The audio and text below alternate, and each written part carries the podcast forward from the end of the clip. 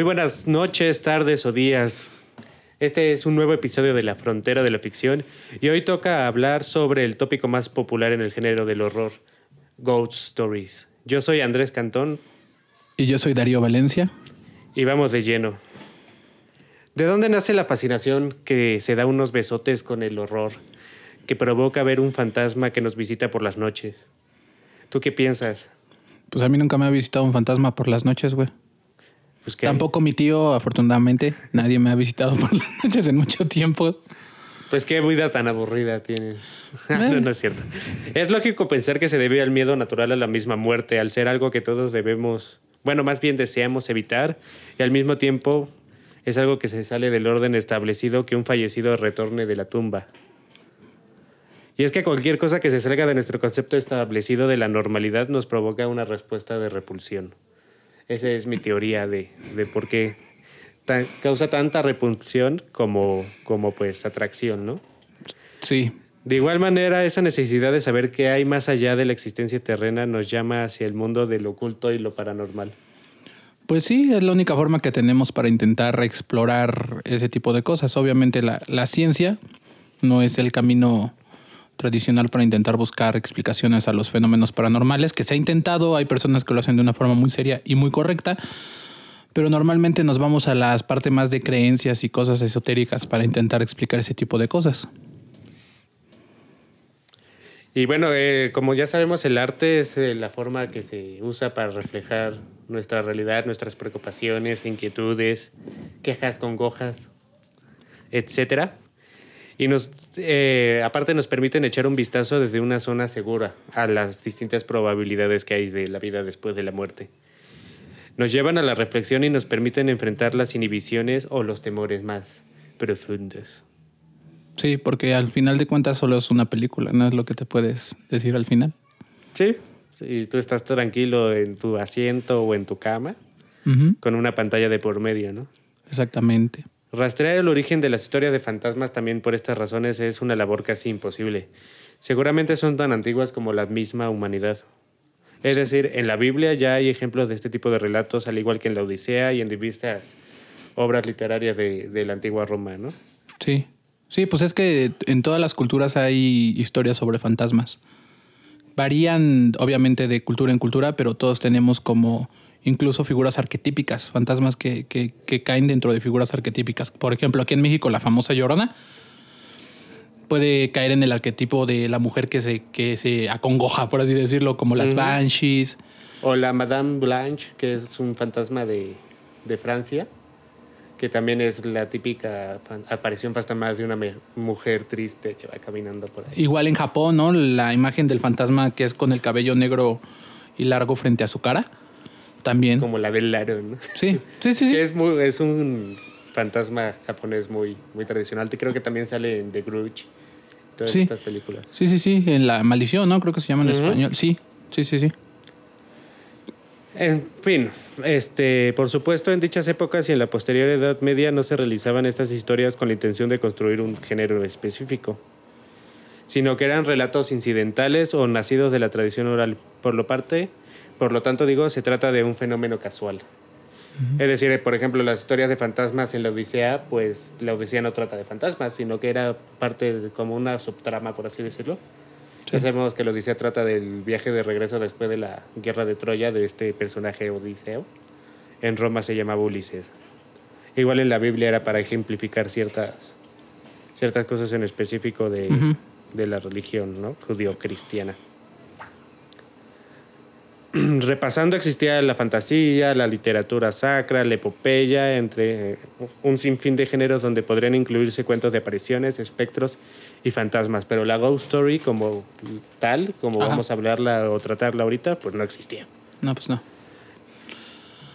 Eh, pero no recuerdo este precisamente quién me contó esto, pero recuerdo que alguien- alguna vez platicando con alguien me contó este que las historias de de fantasmas de alguna forma te ayudan a lidiar, bueno, creer en fantasmas, mejor dicho, te ayuda a lidiar con la pérdida y con ese tipo de cosas, ¿no?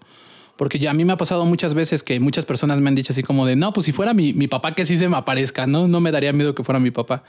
Y todos tenemos esa esperanza de que esas personas que ya no están con nosotros pudieran comunicarse con nosotros. De hecho, muchas personas por eso viven fraudulentamente de hacer ese tipo de cosas, de comunicarse Sí, con los con muertos y cosas así. Lucran con el dolor de las personas. No, y aparte viéndolo desde una parte un poco más egoísta, si se quiere verlo así, pues ver un fantasma, sobre todo si es de un familiar o algo así que sabes que, entre comillas, es más genuino, Ajá. pues te da la seguridad de que hay algo más, ¿no? Que la muerte no es... No es, la- no es el fin. final, tal cual. Sí. Eh, de hecho, recientemente tuve una experiencia, una, un- me asustaron, güey, como decimos coloquial México, coloquialmente en. México, me espantaron, güey. este, en casa de, de un primo, eh, fui a ayudarlo porque se le quemó el centro de carga de su casa. Y para no hacer larga la historia, el chiste es que yo estaba buscando algo, por así decirlo, en el piso, yo estaba agachado y, mi primo estaba ahí conmigo. qué, qué mala posición, ¿no? Para que se te aparezca algo. Estaba mi primo ahí cerca, entonces yo estaba buscando algo y no lo encontraba. Entonces, este, yo veo como algo se me acerca y se para al lado mío, ¿no? Yo agachado. Y yo Bien fue así. parado. Bien, pa- pero duro, güey, venoso, güey, así lo vi, güey, así lo vi. Entonces estaba ahí erecto a mi lado. estaba a mi lado. Entonces, pues yo creí que era mi primo, güey. Entonces le dije, oye, ¿no has visto la cinta de aislar? Y me contesta, con- o sea, yo lo siento aquí y me contesta del otro lado y lejos, no, güey, no sé dónde está. Y volteó y regreso la mirada y no había nada, güey. Eso sí estuvo curioso, me, me espantaron hace poco. Sí, yo también le podría contar un sinfín de, de anécdotas que tengo por ahí re- relacionadas a los fantasmas, pero es- sería como para un episodio o dos. En fin, regresando ya Ajá. al género, vamos a hablar del posible, posible nacimiento del tópico que quizás está en el Reino Unido. En baladas inglesas e irlandesas que abordan el regreso de los muertos para atormentar a los vivos o terminar asuntos inconclusos, ¿no? Ya sabemos que el típico fantasma que que no sé, tenía un asunto ahí pendiente como la, el ghost. Sí. Pero en la actualidad, ¿cómo sería? O sea, te mueres y regresas así como de, ah, es que no le di like a la foto de mi novia. O sea, ¿cuáles serían nuestros asuntos pendientes? No sé, también esto tendría que ver con lenguaje inclusivo.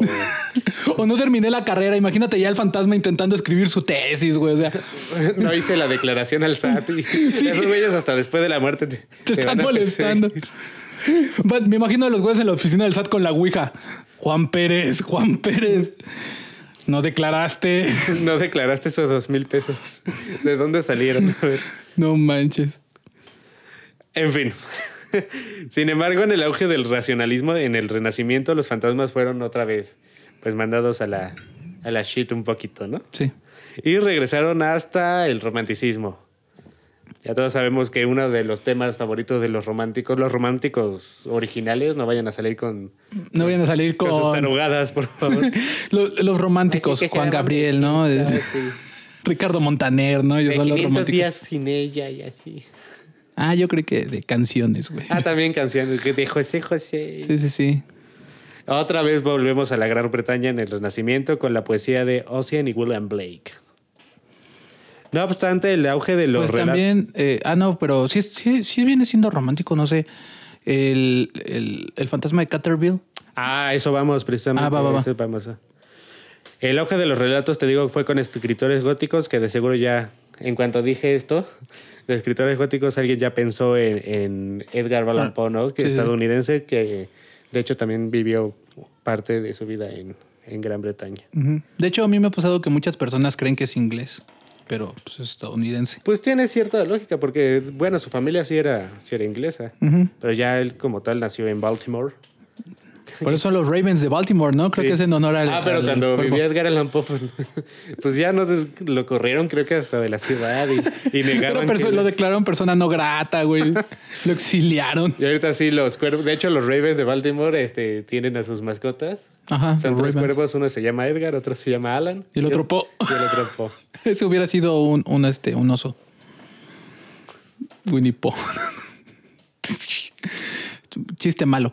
El punto es que hasta creo que la tumba, ¿no? La tienen, este. Es como. Monumento, no sé cómo decirlo. Sí, tiene un cuervo y, Ajá. y tiene una de sus frases de- del, poema con el mismo nombre. Sí, sí. Y el considerado padre de la Ghost Story moderna es ah, un personaje del que ya hablamos en el capítulo de vampiros. Y es Sheridan Le Fanu. Fue, el, fue el pasado, de hecho, ese, donde hablamos de, de Le Fanu. Otros grandes exponentes son Charles Dickens con, una, con la canción de Navidad. Ya ves que se parece el fantasma de la Navidad pasada. Y el fantasma- Canción de Navidad. ¿No es este Christmas, Ah, Christmas Carol? Mar- Carol, sí. Sí. Bueno, Ah. Se produce como la canción de Navidad. Ah, sí, sí. Y Oscar Wilde con su fantasma de Canterville, que es del que hablabas ahorita. Sí. Está muy Le- cagado. está, está chida, está chida. Está buena, sí. Está muy buena el fantasma de Canterville. Y es que Le Fanu rebasa, regresa y destroza la frontera de la ficción. Porque muchos de estos este, escritores góticos y del romanticismo y de toda esta época eran como atormentados y estaban loquitos, básicamente. Sí. Y él afirmaba que la única razón por la cual escribía historias de horror era para acallar las voces de su cabeza y mantener a raya los espíritus que lo gozaban durante las noches. Que en la actualidad se llama esquizofrenia, ¿no? Algo así. Se cura con medicamentos, ¿no? Pero bueno, estamos hablando de Sí, en ese tiempo no había. 800 cachito. Creo que ni penicilina había, güey. Pregúntale a Nietzsche. A Stoker, también varios, varios, Varios, autores de la época. Sí, güey. Eh, de hecho, Le Fanu c- creo que también murió de sífilis. No sé, habría que checar ese dato. Ay, esos escritores y sus prostitutas. Si bien su obra más conocida es Carmila, de, esta inspiración para el Drácula de Bram Stoker, sus técnicas obras como, por ejemplo, El tío Silas, Di con el Diablo, La mano fantasma, entre un chingo de, de cuentas que tiene, merecen una reconsideración aún en la actualidad. Su capacidad para elaborar metáforas macabras, más bien este, atmósferas macabras, asfixiantes y trasladan al lector hasta esa historia de aparecidos. Es simplemente un legado al mundo del horror. Me acuerdo que también expuse en la carrera sobre un cuento de, creo que era La mano fantasma de, de Shirley Le- Le Fanu. Ujú. Y así, aparte la traducción estaba tan bien hecha que todos los, se quedaron así como de que, que tranza con este carnal, siempre lee cosas raras. y ya luego perdieron la cordura cuando presenté mi obra de El trauma en las películas del nuevo extremismo francés. Oh, que la. ¿Por qué todo contigo termina en extremismo francés y cosas muy extremas? No sé, me gusta vivir la vida bien hardcore. Pero nunca faltas a misa. Bueno, A misa roja y a misa negra, pues sí, tienes yo razón. iba a decir a mi salchicha, pero No me dejé, no me dejé. está bien. Parafraseando a Lovecraft, regresando un poco a, la atmósfera que, que plantea Lefano en sus cuentos de fantasmas. En un relato efectivo de miedo, el verdadero protagonista va a ser una casa, el campo, un cementerio o un bosque encantado. Y no necesariamente una presión. De hecho, lo que, más, lo que da más miedo es lo que no se puede ver. También por eso luego las películas del conjuro y todas estas ya se vuelven como a veces hasta rayando en lo ridículo. Sí. Yo, yo usando esa lógica de lo que más miedo es lo que no se puede ver, entonces a mí me da todo miedo, güey. Porque no veo ni más. Ya de vivir asustado. vivo asustado, güey. Vivo con miedo. ¿Qué es eso? No lo puedo ver. Es algo muy triste. Los ciegos, no, pues han de morirse de miedo. Y es que precisamente esta fuerza de la evocación por, por imaginarlo todo solito, a través de solo las palabras, es, es algo como poco común, ¿no? Eh, ajá. Sí, sí, sí. Porque no es como el cine, que ya tienes pues la imagen. Sí, es que en la actualidad es poco común, pero antes así era todo, güey. Antes tenías nuestra, nuestra imaginación era la que nos completaba las historias completas. Ahora sí que literalmente, porque, por ejemplo, la historia de, de Orson Welles, creo que sí es de Orson Welles, cuando la Guerra de los Mundos, cuando relató en el radio, creo que fue en la década de los 20 que relató las naves y todo. Eso pues dio muchísimo miedo, güey. Pero todos se lo imaginaron. Porque nada más oías la transmisión de radio. Es sí, y eso junto a algunos efectos de sonido ayudaban a reforzar estas imágenes mentales ¿no? Sí. que la gente se empezaba a hacer. De hecho, si lo piensas, la forma en la que te... En lo que, bueno, en muchas experiencias paranormales que he tenido y muchas personas han tenido, lo que te asusta primero es lo que oyes. Y ya luego tú imaginas. Tú rellenas las cosas. Y ahora sí que tu propia mente es la que va a construir la cosa que a ti más te dé miedo. Pues es que le tratas de dar sentido, ¿no? Con tu, Exactamente. con tu propia mente. Y Pues sí. precisamente hablando de esto, otro buen ejemplo de la ghost story moderna es eh, Henry James, hermano de, del fundador de una escuela psicológica llamada, bueno, más bien que seguía la rama del funcionalismo. Este se llamaba William James. ¿Cuál es el funcionalismo? Disculpa mi ignorancia. Ay, no soy psicólogo, investigalo, carnal. Así Entonces, como- ¿por qué lo mencionas si no lo puedes Porque es explicar? un psicólogo muy famoso, pues, William James. William James. William James. Vamos a decir que el funcionalismo Es cuando funcionan. es cuando funciona la terapia. Perfecto, continúa. Ese es el funcione. Es la mejor terapia, la que sí funciona. Continúa. Obviamente. Bueno, la novela más famosa de Henry James es otra vuelta de tuerca que le, precisamente le dio Ah. nombre a, a la expresión que designa los giros en la trama. Sí, otra vuelta de tuerca.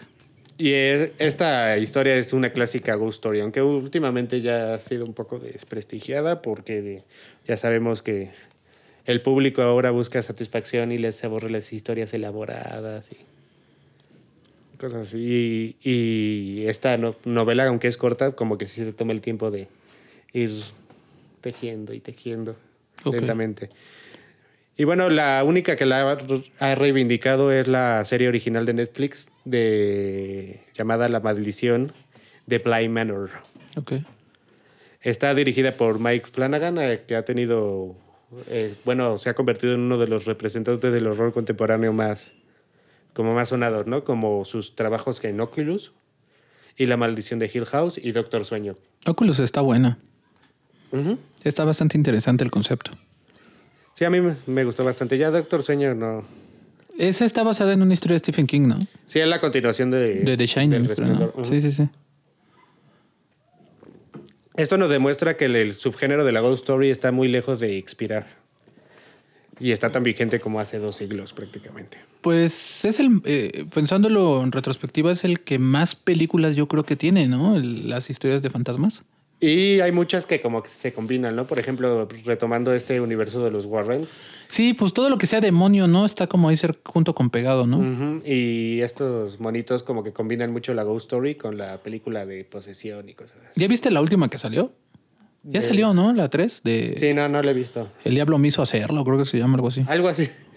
Pero dicen que ya es como eh, la versión como... em, pues de horror, por así decirlo, de una película de Adam Sandler. así de No, no, romance y comedia. No la he visto, no la he visto. Este, la, la del conjuro no es la única que sí me, me agrada. La primera sí está muy chida. Ajá. Y bueno, en este programa es lo, lo que ya estamos hablando. Hay varios ejemplos de esto. Amityville, todo el universo de los Warren, eh, Insidious. Insidious. Eso no lo hemos visto eh, esta vez, pero... Sí, pero Insidious incluso van como que al otro plano, ¿no? Ujú. Este mundo oscuro donde están como los fantasmas. Y precisamente quiero hablar un poquito de la fusión de géneros como en estas obras que generalmente se decantan por, por una película de exorcismos, ¿no? Sí. Y un, un ejemplo interesante que rompe con, como con esta tendencia es, es la película, no sé si la has visto de... Me va a mentar la madre porque vamos a regresar a el nuevo extremismo francés. Ok, dilo. Martyrs. Ah, esa sí está buena. De- Pero chinga tu madre. Francés Pascal Languier. Está muy buena la de Martyrs, güey. Eh, fue estrenada en el 2018. Vamos a hablar un poquito sobre Mártires. Aparte... ¿Es del 2018? ¿No es más antaña? 2008, perdón. Ah. Me confundí. Creo que del 2018 es su otra película que se llama Incident in a Ghostland. No me acuerdo cómo se llama en español. Que yo la fui a ver porque pensé que estaba basada en Lovecraft y trataba sobre una niña que es fan de Lovecraft, pero hasta ahí llega su relación. Chale. Y realmente es como un slasher, Ok. esa madre. Y bien, Mártir se empieza como la típica historia de fantasmas, como con una niña que la cosa un espectro que es como una mujer, este, quejumbrosa, como dices tú, la llorona. quejumbrosa no dije, güey, dije que se lamenta. Ah, que se lamenta. Que se lamenta toda la gente. Ah, no, no. Alguien que la construye. Sí. Este, y bueno, se le aparece esta y, y al parecer es el espíritu de... Ya ves que la película trata sobre una niña que fue torturada y logra escapar y bla, bla, bla, bla, bla, bla. Sí. Van revelando que al parecer este espectro es el fantasma de, de una de las mujeres que también estaba siendo torturada y ella de niña la vio y tuvo como la oportunidad de salvarla, pero le dio miedo y pues se fue corriendo, ¿no? Huyó ahí y la abandonó a su suerte. Y pues regresa de la muerte para atormentarla por y echarle en cara de que la dejó ahí con los con los torturadores, por así decirlo, con los verdugos.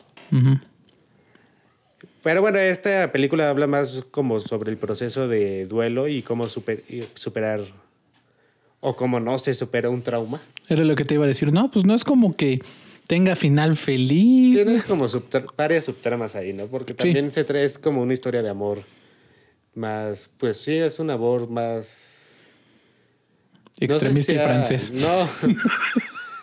por parte de una de las chicas sí Ah, es sí. homosexual, pero por la parte de otra es más como fraternal, Sí, ¿no? Que la quiere como su hermanita menor y así. sí, la otra sí le quiere meter. Sí. Se me ocurrieron varios chistes, pero no. Pero no, por eso nada más Ya, hasta ahí. Basta. Basta. que no tiene nada de malo. No, pero se puede malinterpretar, ¿no? Sí, claro. En fin, eh, se va revelando también la otra subtrama que es más bien la principal, que este grupo que se encargaba como de torturar mujeres jóvenes trataba de descubrir qué había más allá de la muerte, ¿no? Y la única manera era creando mártires. Ahora, una duda. ¿Por qué solo mujeres, güey? ¿Los hombres no podemos ser mártires? A eso te cito lo van como explicando en las películas que descubrieron que realmente las mujeres jóvenes tienen más como sensibilidad hacia ese tipo de experiencias ex- extracorporales. Y por eso se dedican ya co- como nada más a utilizar mujeres jóvenes. Ok. Bueno, sí tiene, sí tiene un porqué. Ujú. Eh, y ya se va descubriendo que quieren hacer mártires para ver si hay un mundo más allá y que les diga, porque aparte todos los como miembros importantes de esa organización son viejitos. Pues sí, ya le tienen miedo a la calaca, carnal. Ajá. Aparte es uno de los finales más memorables que tiene el cine francés. y- Aunque y ahí sí tiene, es un muy buen final, pero ahí hay algo, no sé, es como un volado, ¿no? Lo que están haciendo, porque digamos que sí hay un más allá. Y digamos, vamos a decir que fuera un más allá, que si fuera similar a lo que creen las religiones judio-cristianas, malas católicas y cristianas, y que, que dijeran, no, si hay un cielo y sí te juzgan. Qué babosos, güey. O sea, se pasaron matando gente para descubrir si sí te juzgaban. Sería así como, rayos, sí me voy a ir al infierno. Bueno, al menos ya sé. Pero de hecho se ha te- teorizado mucho sobre este final, ¿no? Porque hay unos que dicen que sí se puede leer los labios de la chica y si le sabes bien el francés, pues ya, puedes saber ¿Qué dice? le, qué le está diciendo. Y ya otros con base en el puro final, pues pueden decir, no, que Si puedes leer los labios en francés, ¿y qué le dijo la chava cuando estaba ahí torturada al lado de su verdugo, casi muriendo, y le pregunta, ¿qué hay después de la vida? Y ella, chingas a tu madre. clarito se lee, güey, clarito se leen sus labios, güey. Hay otros que dicen que sí, que sí hay algo más allá y por eso esta madame, alerta de spoiler, pues se decide quitar la vida. Mm, porque le Porque aparte le dice, síguetelo preguntando. Sí. Pinche vieja culera ¿no? hasta el final. No mames, O güey. si en lugar de eso, de como no era tan culera como se cree, pues le, dijo esta chica que no hay nada, que la... Y perdió pues el sentido de su vida, Ajá, ¿no? y le dijo, pues síguetelo preguntando para no quitarle como la esperanza a Ujú. este otro señor. Bueno, de que era culera, era culera, ¿no? Pero tal vez con, con sus amigos no sí, era no, tanto. no, no, no es como que tal vez sea tantito menos culera, pero torturaba a mujeres, o sea, ah, es como si me dijeras que Ted Bundy le dio una moneda a un vagabundo. Sigue siendo una mierda. Sí, correcto. Eh, en fin, eh, creo que este es un buen ejemplo de cómo se le puede dar una vuelta de tuerca. a Hablando de vueltas de tuercas. Tú la ves y dices que, ah, bueno, otra historia de fantasmas. Sí, es que esta, la de Martyrs, al chile, si te la spoilean, no es lo mismo que si la ves sin saber nada. Yo la vi sin saber nada y al chile sí al final fue así como de, ah, cabrón, qué sorpresivo. Es como a mi mamá le pasó así con una película que ya mencionamos, la del crepúsculo y el amanecer. A mi papá digo, que empieza así como película de acción y los está secuestrando y mi papá la estaba viendo, ah, está buena, está buena y salen los vampiros. ¿Y es esa mamada que... Y aparte sí está refumada eso. Está muy buena, es de esas películas que es tan mala que es buena, güey. Es como la de Planeta Terror, ¿no te olvides? O como Machete. Creo que todas son de Robert Rodríguez las que están Ah, sí. diciendo. Eh, ¿En qué estamos? Ah, sí. Ah, sí. Yo también la vi, pero ya tenía el conocimiento de más o menos de qué iba y de que iba a estar súper sangrienta y medio violentona ahí. No, a mí me la recomendó Arturo, que está aquí atrás de cámaras. Uh. Y, y lo bueno es que Arturo a veces no sabe hablar español. Entonces no le entendí ni madres de, qué- de qué se trataba la película. yo, fíjate, yo. No, es que así lo habla, pero habla como. Me, me dijo que más o menos fue así la explicación de Arturo sobre la película de Mártires. Entonces, es una película, unas chavas. Entonces, estas chavas pasa. Mira, ¿crees en Dios? más o menos fue así su, su explicación. y la vi y, y- y fue buena, güey. Está chida, está muy buena. Pero sí tienes que tener como un estómago, no, tampoco de las más perturbadoras, Nah. como te la pintan, pero sí está medio fuerte zona. Es que lo que a mí me llegó a afectar un poquito más fue como que no la- las escenas, no la sangre, no eso, sino como la frustración de no mames, ya déjenla en paz. Sí, hace un buen trabajo generando empatía. Empatía, exactamente. Dices, no manches, es bien buena onda y la están torturando, güey. O sea, sí. Y sí te sale la lagrimita en su monólogo de cuando recuerda. Ah, está bien triste, güey. Eso sí está bien triste, güey. Sí, hace un buen trabajo para, para, Para aparte de atraparte, engancharte en la historia, pues para moverte. Y que es, realmente es lo que trata todo el género de, bueno, la corriente de nuevo extremismo francés de crear empatía y con base en puras escenas así violentas, pues re- provocar una respuesta Visceral. visceral. Ajá. Sí. Y ahí lo que los antiguos griegos llamaban catarsis, ¿no? Que es como un cambio interior y que te mueve como todos tus sentimientos y todas tus reflexiones. Así es. Y esta película, vaya que lo logra, ¿no? Eh, otros ejemplos de las ghost stories en- dentro de películas, para no irnos sobre Gringolandia nada más, pues aquí en México hubo una época donde se generaban grandes películas de horror como Hasta el viento tiene miedo. Esa, esa película, güey, no mames. La viejita, güey. La blanco y negro. No mames. Todas las de Taboada eran también... eh, ¿Las de sí, qué? Las de Taboada. Ah, sí. Te entendí las de Guadalajara. Dije, no, No, no, no Taguada. sé dónde las grabaron. Sí, las de Taguada. Este, güey, esa película está bien cabrona. Yo cuando la vi, güey, estaba así, carnal, bien tenso. Y me dijo el viento, no mames, ya me espanté. Sí es cierto el título, güey. Neta, güey. ¡Uh, tengo miedo! Así, güey, te lo juro, güey. No, sí está muy buena. Eh, También la de... Más negro que la noche. Más negro que la noche, Piedra, Libro de Piedra. Para la... Bueno, esa no es Ghost Story. No, Veneno para las hadas no es Ghost Story. pero también está muy buena. Creo que de hecho es la que más me gusta esa. Veneno para las hadas. Es que está ruda, güey. Pero sí, Hasta el viento tiene miedo es clasiquísima Ghost Story, igual que, que Más negro que la noche. Más negro que la noche también está bien. todos los tropos. Vamos a mencionar un poco de los tropos eh, clásicos de, de la Ghost Story. Es obviamente el fantasma. Este, el- los lugares donde se parece casi siempre son los mismos. Es una casona. Maldita, antigua, ajá. castillo. El fantasma aparte siempre es como... Tiene ciertos aspectos o malvados o de lamentación. Sí, Como por porque puede ser como una persona que fue mala o una persona que, que sufrió. Que sufrió mucho y por eso... de- Por eso la- se ese todo. como resentimiento. Pero por ejemplo, vamos a ver la más clásica de dentro de la Ghost Story es la de Más negro que la noche. Ok. O sea, tiene todos los elementos de una Ghost Story. Está, es dentro de una casona abandonada, bueno, que le pertenecía al fantasma precisamente, que se le heredan a estos muchachos. Está, está el gato negro, Ok. que de hecho ahí es- eso está un poco como de Poe, todo el asunto, la subtrama con el gato negro. Ajá. Que ya, sin spoilear, pues es como el, el que provoca todo el desmadre, ¿no? Sí, Y está muy, muy como la historia de Poe. como el Raven, ¿no? Y está el fantasma que era un maldito hijo de... Bueno, y que sigue siendo una hija de la chingada. Eh, están los siempre hay un protagonista como que es de bajos estratos que es el que trata de ayudar a los protagonistas en este caso es el jardinero no creo ah no es la es la ama de llaves Ajá. la que trata como de ayudar más o menos ahí Sí. y hay un remake no Creo que es que hicieron varios. Del que sí me acuerdo fue el de Más Negro de la tiene Noche. Digo, no. el libro de piedra Del que sí me acuerdo es que desde hasta el viento tuvo miedo, creo que sale Marta y Gareda en el remake. Pero mm, la, le vi un cachito, no, no la vi con mucha atención. Pero creo que sí, Yo sí intentaron la hacer dejé de ver remakes. porque ba- estaba bastante maleta y meten sus temas forzados de drogas y cosas así. Bueno. Que ves. digo, si la historia lo exige o que si la historia está planeada así, está chido, ¿no? Que metan Sí, sí, sí. historias modernas, pero, pero ya así forzado como que no. Sí, no, es que imagínate acá el, el libro de piedra. De puros drogadictos. De puro drogadicto, güey. A ver, pásate el librito otra vez. El libro de piedra.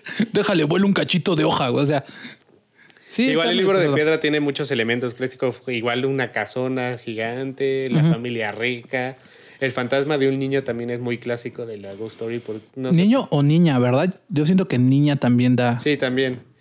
Es como el contraste, lo que genera el miedo de un ser que es- debe ser como inocente y tierno. Ajá. Y te lo meten como fantasma, pues como que se sale de ese orden. Sí. Es lo que hablábamos hace ratito.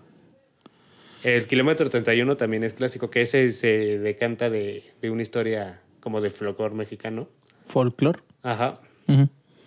Sí, que es el. No recuerdo qué, qué carretera, pero en el kilómetro 31, según se aparece, ¿no? Es de la México. ¿México-Toluca? Tol- No me acuerdo cuál es, la verdad. Es Sí, sí, sí, sí, sí, pero la verdad no, tampoco recuerdo en qué, qué carretera es. Puebla, creo. No sé. Según yo era como de las de Toluca, güey, pero no, la neta no me acuerdo. En fin. En fin, ajá. No relevante. El punto es que se supone que en el kilómetro 31 se te. Cuando vas circulando sobre la carretera, se supone que se aparece un niño, ¿no? Que, que fue atropellado ahí. Ajá. Y me acuerdo mucho que yo la fui a ver en su estreno. Estaba todavía más o menos morro, creo. O ya era adulto, pero. El punto es que estaba medio pendejín aún. Ajá, una. Aún y ahora. Ajá. Y pues yo ya era súper hardcore de. fan hardcore del, del horror. Francés extremista. No, ahí sí no era tan extremista, sí era más clásico. ¿no? Ah, Ok. Más y la fui a ver al cine y la estaban promocionando con el maniquí, bueno, una réplica del maniquí original con el que hicieron la película. Sí se veía bien rudo, ahí lo tenían en el cine tiradito Sí. con como sus cintas policiales. Estaba bien chido. ¿Y la película qué tal? Eh, o sea, al principio a mí sí me gustó, pero ya como siempre llegan al final. Es que se disparata el final, sus- ¿verdad? Sí, sus jaladas de pelo. Sí, güey. Y es que murió porque fumaba piedra, Se me bien duro la riata. No, y aparte es súper exagerado ya los 3000 fantasmas ahí. Ah. Los 3000 fantasmas. Eh, ¿Se conocerán todos entre ellos? Imagínate como, ¿qué pedo, Joaquín? Está bien chido ser fantasma aquí. que como típico como en Gasparil, ¿no? Sí, güey. No, no está tan chido. Yo estaba en otra casa donde pagaban mejor. Igual que en Gasparín, eh, sí tiene como varios elementos clásicos de, de una historia de fantasmas, ¿no? La casona, los, Los que fantasmas. son bien hijos de sus. Que son más como tricksters, ¿no? Los de los de Gasparín son bromistas. Como. Como, porque se ríen, te, te hacen la maldad y se cagan de risa, güey. La es, lo- de- es la definición literal de un poltergeist. De un poltergeist, que es- el fantasma juguetán. Ma- Más bien era como fantasma ruidoso, ¿no? Creo que si lo traduces literalmente del alemán, ¿no? Pero sí es como que te hace cosas. Eh, la de Gasparín, la viejita, bueno, es que no es. Es que hay varias de Gasparín. Pero la de los noventas, a mí se me hacía, o sea, como niño me gustaba, güey. Estaba buena. Sí, estaba buena onda. Y hace poquito la pasaron en el cine. ¿Sí? Y ya ahí viéndola de. Ah, qué recuerdo. ¿Qué recuerdos? sí, es un... Además de que sí está graciosa, güey, la neta. Sí tiene buenos elementos de comedia. Y, y vamos a ver también que todos estos temas como si se replican dentro de nuestro propio folclore, las leyendas urbanas, Así es. que vamos a atravesar la frontera de la ficción. ¿Trae su pasaporte? ¿Trae consigo sus documentos? Este, no, pero. no, pero estoy listo para mojar mi espalda. Dale. Eh, por ejemplo, esta historia clásica de en todas las escuelas que se aparece una niña. Güey, güey. donde estoy trabajando ahorita, en, También en se la, sí, en la obra, también todos dicen que se aparece una niña. Ahorita también yo le doy clase a, a algunos empleados del aeropuerto de la Ciudad de México y también en el aeropuerto se apareció una niña. En, en un estacionamiento de donde trabaja un amigo que es encargado, saludos a Iván Ocaña, también se aparece una niña. Tengo una duda, ¿es la misma niña? ¿O, son- o hay un sindicato lo- de niñas Va a que sonar espantan? feo, pero no quiero que se malinterprete, pero chance ya es como los perritos callejeros, ¿no? Que tienen como varias casas. Y van, porque en una les dan comida, en otra les dan agüita, y en otra... Tal vez es así con, con los fantasmas, ¿no? Es posible. Pero sí, sí que niña tan trabajadora. Sí, Le le gustan- taloneas bien duro. O Ay, eso sonó feo. Es horrible. O son varias niñas, güey. Es un sindicato. Puede que tengan así un sindicato y derechos laborales. y todo. Hay que hacer una película de terror donde un niño se viste de niña para poder trabajar en ese sindicato, güey. Es una buena trama, güey. Güey, Este, aparte te iba a decir que también antes como de... El hay un meme que dice de... Vamos a construir una primaria aquí, pero aquí era un cementerio. Aquí dije... Y aquí- Va, va a quedar mamalón. sí, güey. También todas las escuelas fueron construidas. Miras encima de un cementerio, todas. Y en todas aparece una niña. Que ahí sí tiene más sentido que hu- hubiera una niña fallecida, ¿no? Pero en todas. Otra súper común. Cerca de los ríos, llorona. Sí. Bueno, ahí sí es como...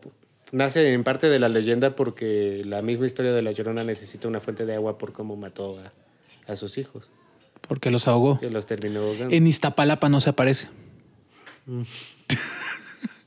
Ahí, ahí la picotearon. Hay una variación de la historia de la llorona en Iztapalapa. Sí, sí es de aquí la llorona. Mató a sus hijos con una, con una pistola, ¿no? Iztapalapa. Con un machete o algo así. No, eso sería más como en Milpalta, güey. Este. Otra historia típica, lo de la. Este, estas bolas de fuego, güey, también son muy de. Pero eso tiene que ver más con brujería, ¿no? Creo. Según. Pero muchas personas me han platicado sobre estas bolas de fuego. Yo las llegué a ver de niño. Y De que también tienen que ver lo con los lagos y los ríos. Tuvimos que ver, quería platicarles rápido una historia más personal porque ejemplifica perfectamente lo que es una ghost story. En este momento entraremos al relato de Andrés Cantón Dodney. Con ustedes, Andrés Cantón Dodney contándonos el relato de Andrés Cantón Dodney. La luz es tuya. En fin, relata perfectamente como varios elementos de una clásica ghost story. Tiene el edificio, tiene la aparición, tiene el protagonista ingenuo. ¿Qué eras tú? Era yo. Bueno, yo trabajaba antes en un teatro que está ahí en el centro de Coyoacán. Se llama Rodolfo Sigli. Y antes era un convento ahí. Y entonces, ahí, como era un convento, pues ya es clásico de que en esos lugares se parecen un chingo de fantasmas. Entre los fantasmas más famosos era una niña, una monja y un torero. Porque creo que antes de ser eh, convento era... O después. Ok, era, ese es el giro de tuerca. El toreo no, no- no- no es tan común, güey. era una hacienda. Sí, sí. donde vivía un torero y tenía ahí su Donde se aparece un torero es ahí en la, en la plaza que hicieron en Cuatro Caminos. También. Ahí tiene sentido. torero, poner el alma en el ruedo. En fin, una historia curiosa del torero fue que una vez estaban ensayando una obra y hace cuenta que el teatro está chiquito, ¿no? Es una madre. Yo creo que el escenario mide lo que esta habitación, de hecho. Eh, y para Que es entrar- como, que será 4x4, ¿no? Ajá, para entrar era una puerta así literalmente y había un mini telón negro. Y entonces este, estaba cantando una soprano ahí toda... "Uh", y era, ella era conocida, según esta historia, por ser muy seria. Y de repente que se queda callada así y dice, no mames, ahí está el torero. Y todos voltean a ver y hay un cabrón así altote con su capota caminando entre las butacas. Entonces todo el mundo perdió, perdió la cabeza y se empezaron a balanzar contra la puertita, que esta parte está chiquita, y sentían como el telón en la cara y decían, no, es la capa del torero. Entonces, yo, yo, yo no fui testigo presencial de eso, pero me imagino que estuvo muy cómico. ¿no? De todos asustados, yo hubiera estado aplaudiéndome. Qué buen ensayo. Qué buen ensayo. Qué buena obra. De una vez compro los boletos. Yo aquí viendo el torero. ah, A mí la, la, la que me contaron, que también tiene que ver con un teatro, un, un, este, un amigo mío también es actor de teatro, güey. Entonces él me contó que no recuerdo, la- pues me dijo el nombre del teatro, pero ves que tienen nombres de personas ilustres y soy muy malo para recordar los nombres de las personas ilustres. Generalmente de dramaturgos, actores. ¿no? Sí, sí, sí, así como al rato va, va a haber el, el, el teatro papirrín y cuando ellos sean personas ilustres y fallecidas. El teatro Carlos Trejo. ¿no? El, el te- el- el teatro este, No, bu- Carlitos bueno, Espejel. Más bien sería la biblioteca Carlos Trejo, ¿no? Sí, porque es un gran literario. Bueno, en este teatro, güey, que no recuerdo cuál es, pero es de los de que están cerca del, del centro de la ciudad. Él estaba toda la, la compañía, que quién sabe por qué los teatros también tienen como esa fama de que ahí espantan, güey. Eh, toda la compañía, estaban en arriba del escenario. ¿No el Arlequín?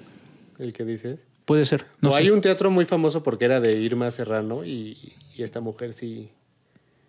O si era de Irma Serrano, creo que sí. Era famosa por haberse casado con Anton LaVey y era satanista y no sé. No sé, güey, pero Y dentro de ahí, de ese teatro, tienen una butaca con el diablo. Es una estatua de bronce del diablo que está entre las butacas. Y, y una vez creo que encontraron un hoyo en una pared donde Irma Serrano guardaba como tesoros en ofrenda al diablo y no sé qué. chico. no sé, pero está buena esa historia, güey. Bueno, eh, no sé qué teatro era, güey. El chiste es que estaba toda la compañía, güey, arriba del escenario. Y en ese estaban, no sé cómo se llama esto, pero es cuando están como... Ay, tú, tú una vez me lo dijiste, la escaleta... Ah, bueno, estaban practicando su diálogo, güey. Pero tú una vez me dijiste cómo se llaman. Como un ensayo a la italiana, ¿no? Que ándale. Nada más con las entradas. Ándale, exacto, exacto, exacto, exacto. Era de esos ensayos en corto. Entonces mi amigo dice que están en el, en el, en el ensayo y todo el pedo. Y para esto decían que en ese teatro se aprecia una niña. Ahorita te voy a contar una de, de la niña. Esa, sí niña es chida. canija, güey. Se aparecía una niña, se aparecía un señor con sombrero, así como de charro de los grandotes. Y se apareció un soldado, creo, una cosa así. Pero me acuerdo de la niña y del señor de sombrero. Es lo que me acuerdo. El chiste es que está todos en eso y ves que hacen las entradas, ¿no? Al escenario. Y que una chava no hace su entrada. O sea, no entra. Entonces fue así como de, no sé, María, no, no sé cómo se llamaba. Entonces el chiste es que van y la chava ya colapsada, güey, súper espantada en el piso, güey. Y entonces, ¿qué pasó? ¿Qué pasó? La niña, la niña, güey, que no sé qué, que la chingada. La vi, güey, clarito, clarito, estaba allá, que no sé qué, que la chingada. Y pues a todos les dio, pero ñañara, ¿no? Pero esos pelos que estás en China. Sí, porque después de eso de que están ahí, así, ¿qué te gusta? Así como que hay un silencio y se oye un riatazo así, paz, pero recio, güey. Y ya sabes, ¿no? Como, ah, sientes así todo, todo el escalofrío para Ay, arriba. Se me movió el piso. sí, güey. Sienten así todo el escalofrío, así como de, ah, como que hoy acabó el ensayo, ¿no? sí sale, sí sale. Eh, retomando un poquito, eh, porque la historia que les iba a contar del teatro no era la del torero, sino ¿No? una más personal. Porque yo, cuando empecé a trabajar en el teatro, es, fue con la obra de Espectros. Tú sí la llegaste a ver, ¿no? Sí. eh, ahí en el Rodolfo Sigli. Y ya ves que el- como que los espectros principales son dos, el monje y la niña. Y curiosamente en ese teatro, como ya les decía, se aparece también una niña. Sí. Y ya de cuenta que la actriz era como una chica muy chaparrita, pero ya adulta. Y estábamos en plena función y todo el pedo. y de repente veo como a esta chica, según yo, asomándose por la puerta y viéndome como así. ¿De qué pedo que estás haciendo? Y yo le digo, ¿qué te pasa, este Marisol? Pues ya debes de estar como en escena, ya deberías de estar entrando en escena. Y en eso siento como alguien atrás de mí, volteo y era pues la chica, la Ajá. actriz, entrando a la escena. Y yo, ¿qué, pedo? ¿Qué pasa? ¿Qué está pasando? Sí, güey. Te digo, esa niña es canija, güey. Anda en todos lados, la chica. Este, y en fin, también hubo varias. También una vez había regaderas que se supone no funcionaban y en plena escena de repente se empieza a escuchar el agua. Y así mi. mi Aparte de niña grita- plomera, o sea, otro pedo. Te digo que es súper trabajadora, güey. Gritando así súper enca- encabronada de: ¡Apaguen esa pinche llave! ¡Estamos en función! y voy yo y no, pues no, ni el piso estaba mojado ni nada, o sea, era como solo el ruido. Y ya regreso y se vuelve a escuchar y me volteé a ver así todo enojado. Yo le digo: Es que no hay nada abierto, te lo juro. O sea, voy a ver. Y ya regresó así como de, ah, este, como que ya acabamos por hoy, no, si sale el ensayo. En fin, quería tomar todo esto porque también una ghost story como muy importante, muy emblemática de nuestro país y a nivel mundial, porque la historia original es precisamente de Gran Bretaña, es la Dama de Negro. Dicen que Laura está pasada de lanza, ¿no? Sí, yo he ido varias, bueno, creo que he ido tres veces en total. Incluso la última vez fue hace como cinco años que yo ya estaba bien, bastante caladito en, en el mundo del horror y todavía me hice como ponerme medio tensita. Ajá. Creo que hay una película, ¿no? De la Dama de Negro con Daniel Radcliffe, con el Ajá, con Harry, Potter. y la Dama de Negro. Ajá. Y el misterio de la Dama de Negro. Harry Potter y el misterio de la, de la Dama de Negro. Parte 1. Sí que igual este no es como la gran maravilla, pero... Ah, no, pero sería como Harry Potter. Está entretenida esta palomera. No la he visto, güey. Harry Harry, Potter. Potter. Porque es británico. Harry Potter. Y este. Continúa con la Dama de Negro. Igual tiene todos los... Ya expusimos un poco como los tropos principales, pero pues ya lo, incluso lo pueden como identificar ahorita los que nos estén viendo, ¿no? La casa, la herencia, el viajero que llega, porque en este caso no hereda ni nada así, sino que llega a ser como el papeleo de, del fallecimiento y toda la madre. Igual es un fantasma que no, este sí no es malvado, pero sí está atormentado, ¿no? Y, por, y su propia, su propio tormento la obliga como a llevar a cabo estas, Acciones. estos actos terribles, ¿no? Ajá. O sea, no todos los fantasmas que matan es porque sean malvados, sino tal vez porque dentro de su maldición, pues se ven como obligados a repetir y a repetir la misma historia. Sí, que, Que también, es, un, es tópico, un- ¿no? Sí, es un tópico clasiquísimo de la Ghost Story. Sí, que repites la misma acción y la misma acción y la revives. Hay varias, por ejemplo, este que tiene que como llevarse a los niños porque su niño se murió y entonces anda como anhelando. Y ahí vemos que tiene ciertas similitudes con la Llorona incluso. Te digo que sí es una figura. En los fantasmas, como que sí hay figuras arquetípicas muy marcadas y trascienden de cultura a cultura. También este. ¿Cómo se llama? Otro tópico muy común en historias de fantasmas que, que creo no hemos mencionado es como que esta cosa maldita, ¿no? Co- Como en Oculus, que es el espejo. En este. Bueno, ahí sí ya también ese tropos no es ni exclusivo tampoco de la Ghost Story, ¿no? Porque este Ah, bueno, se, sí. se utiliza mucho, por ejemplo, en Evil Dead. Exactamente, que es el. el- es el Necronomicon, el, el libro, ¿no? En la primera creo que no. Eh, Esa la meten a partir de la segunda como con el nombre de Necronomicon. El primero se llama el libro de los muertos. a la madre. Ah, Es básicamente lo mismo. Sí. Sí, pero bueno, también en Ghost Stories sí se utiliza como que ese tópico, ¿no? Sí, también es. Tiene que ver con que estos recipientes vacíos sirven mucho como Pues contenedores de almas. ¿no? Sí. Pero bueno, lo que sí es malvado es lo que vamos a ver en nuestro próximo capítulo de los slashers adolescentes. Bueno, y no adolescentes. ¿no? Slashers en general. Así que vamos a cerrar por hoy este episodio dedicado a las historias de fantasmas tan conocidas popularmente como Ghost Stories. Depende de dónde, ¿no? Pues en Oaxaca sí son historias de fantasmas, güey. bueno, sí. Aquí también pero son como en la de cultura fantasma. pop hipster, sí es como la Ghost Exacto. Story. O sea, sí, no, no creo que.